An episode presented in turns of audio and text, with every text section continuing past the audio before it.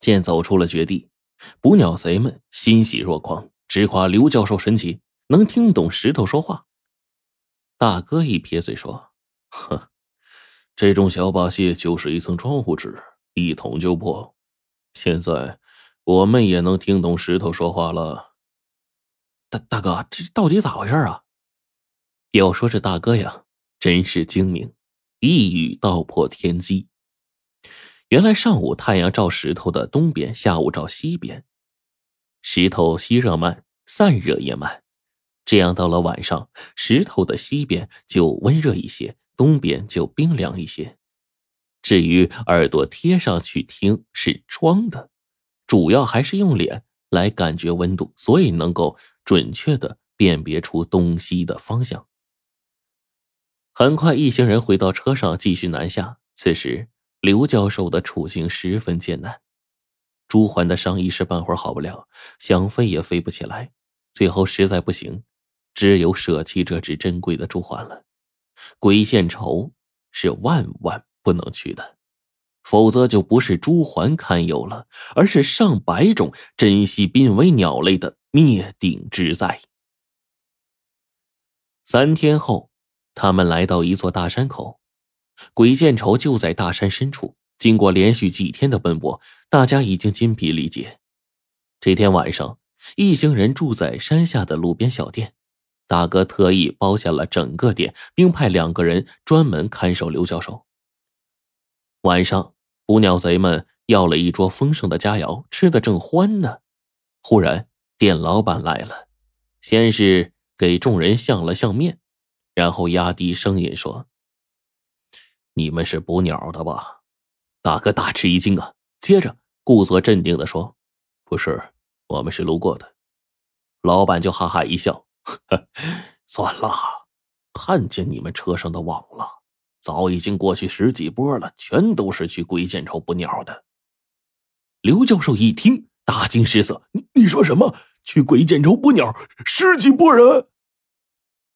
老板得意的说：“对呀，每年秋末冬初的时候，鬼见愁的鸟啊铺天盖地。哎，起初我们当地人只是捕鸟吃鸟，哎呀，这两年呢，鸟的行情看涨。”好多外地人呐，专门开车过来，要不我咋一眼都看出来你们是捕鸟的呀？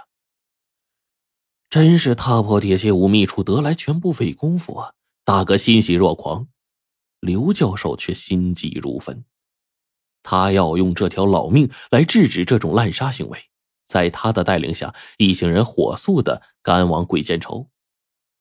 终于到了鬼见愁了，好家伙，中间。窄窄的一条山谷，两边全都是万丈高山，怪不得叫这个名字呢。这时，大哥哈哈一笑，指着刘教授说：“呵呵你上当了。”上当？起初刘教授没明白过来，但是环顾了一下四周，对呀，老板不是说有十来波人吗？这怎么连个鬼影都没有啊？刘教授确实上当了。原来大哥吃饭前重金买通了店老板，编了一套有鼻子有眼的谎话，加上店老板是本地人，本地人确实有捕鸟吃鸟的习惯，刘教授才信以为真的。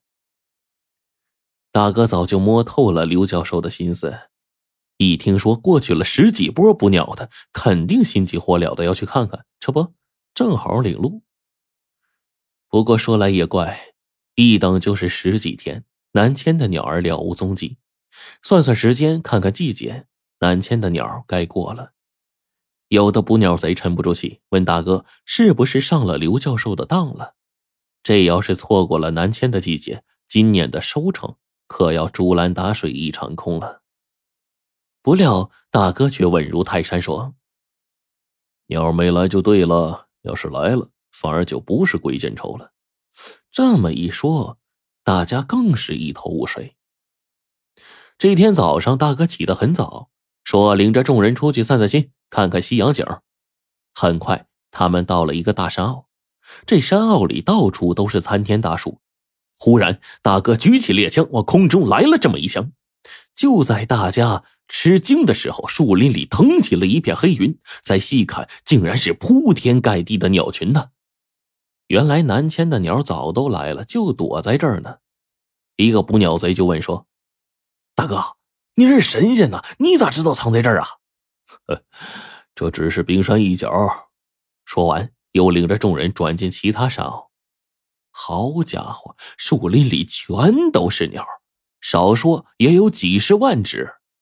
这时候，一个捕鸟贼就过来说：“大哥，这鸟是不是真有灵性啊？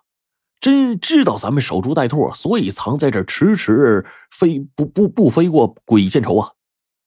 哼，你知道啥呀？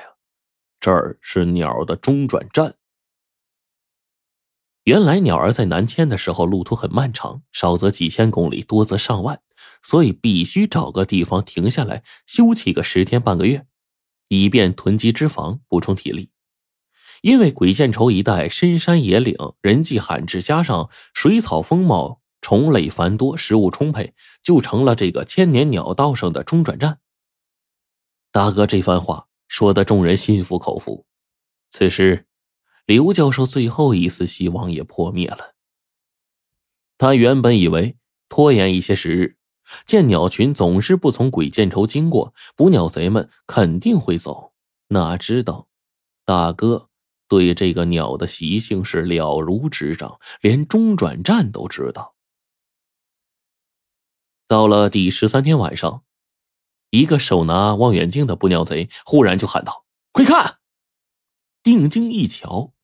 朦胧月光下，黑乎乎的一片，正向埋伏地点飞来，还隐隐约约能听见鸟叫声。捕鸟贼们顿时跟打了鸡血似的，欢呼雀跃。说话间，鸟群就从头顶飞过去，可是大哥却纹丝不动。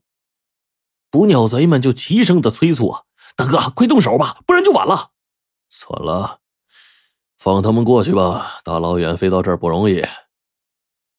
大哥，不能发善心呐！咱全指望这个吃喝玩乐呢呀！捕鸟贼们躁动起来，只有刘教授恨得牙根都痒痒，心想：装他妈什么善人呢？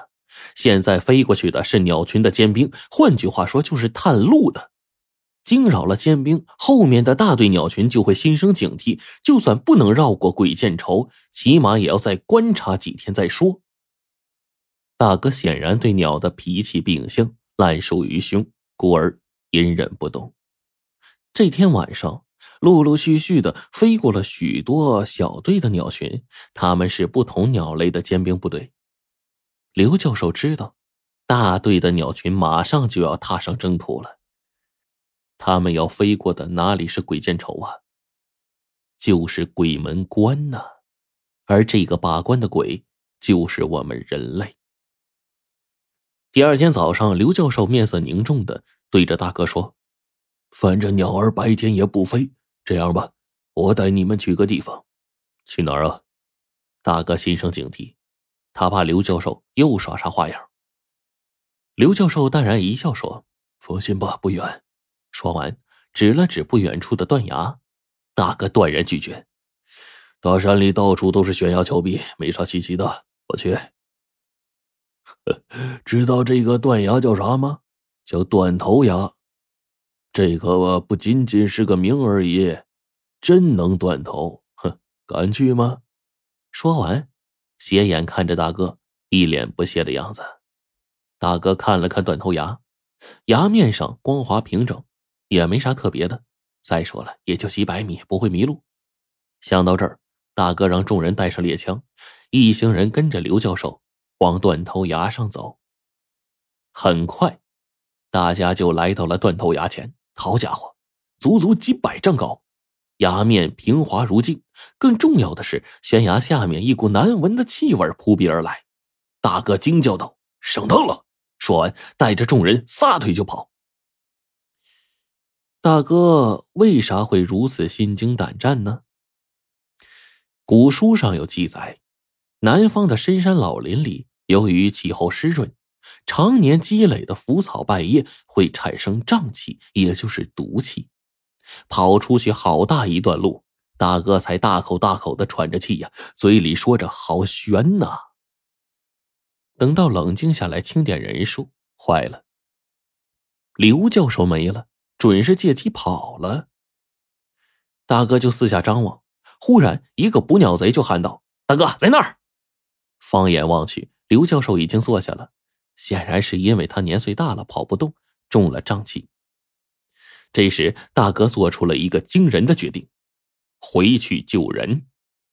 一个捕鸟贼就大声说：“大哥，危险呐，弄不好咱们也得搭进去。”大哥就坚决的说：“咱们是求财，不是求命，不能见死不救。”说完就往回跑，他要把刘教授背离险地。可是走近了，才发现刘教授恭恭敬敬的跪在地上，正冲着断头崖磕头呢，一点事儿都没有。刘教授没事说明这里没危险，但是众人还是被他怪异举动给惊到了。大哥小心的问：“老教授，你在干啥呢？”刘教授肃穆的说。给亡灵们磕头，亡灵，真有亡灵。刘教授缓缓的说：“一会儿你就看见了。”说完，闭上双眼，两颗晶莹的泪珠顺着脸颊滑了下来。难道真的是断头牙吗？众人和刘教授这些日子接触以来，从来没有见过他如此伤心欲绝。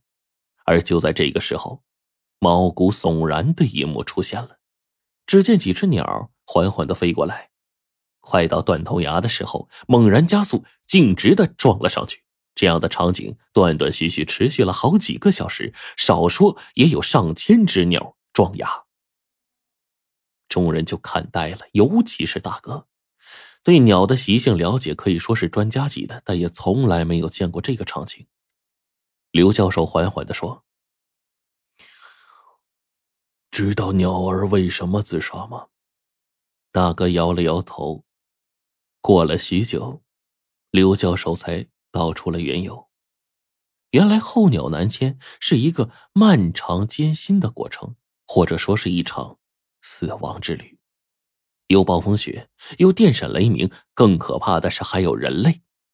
于是，一些病鸟、弱鸟、伤鸟，经过一段时间的休整，确实不能继续飞行。为了保证大队的鸟群顺利到达目的地，每年都会到断头崖前义无反顾的举行这场死亡葬礼，所以崖下才会有难闻的气味。众人来到崖下一看，果然如此。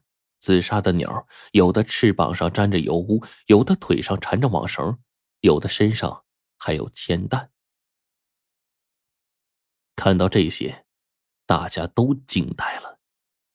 过了许久，大哥从牙缝里面挤出了四个字：“金盆洗手。”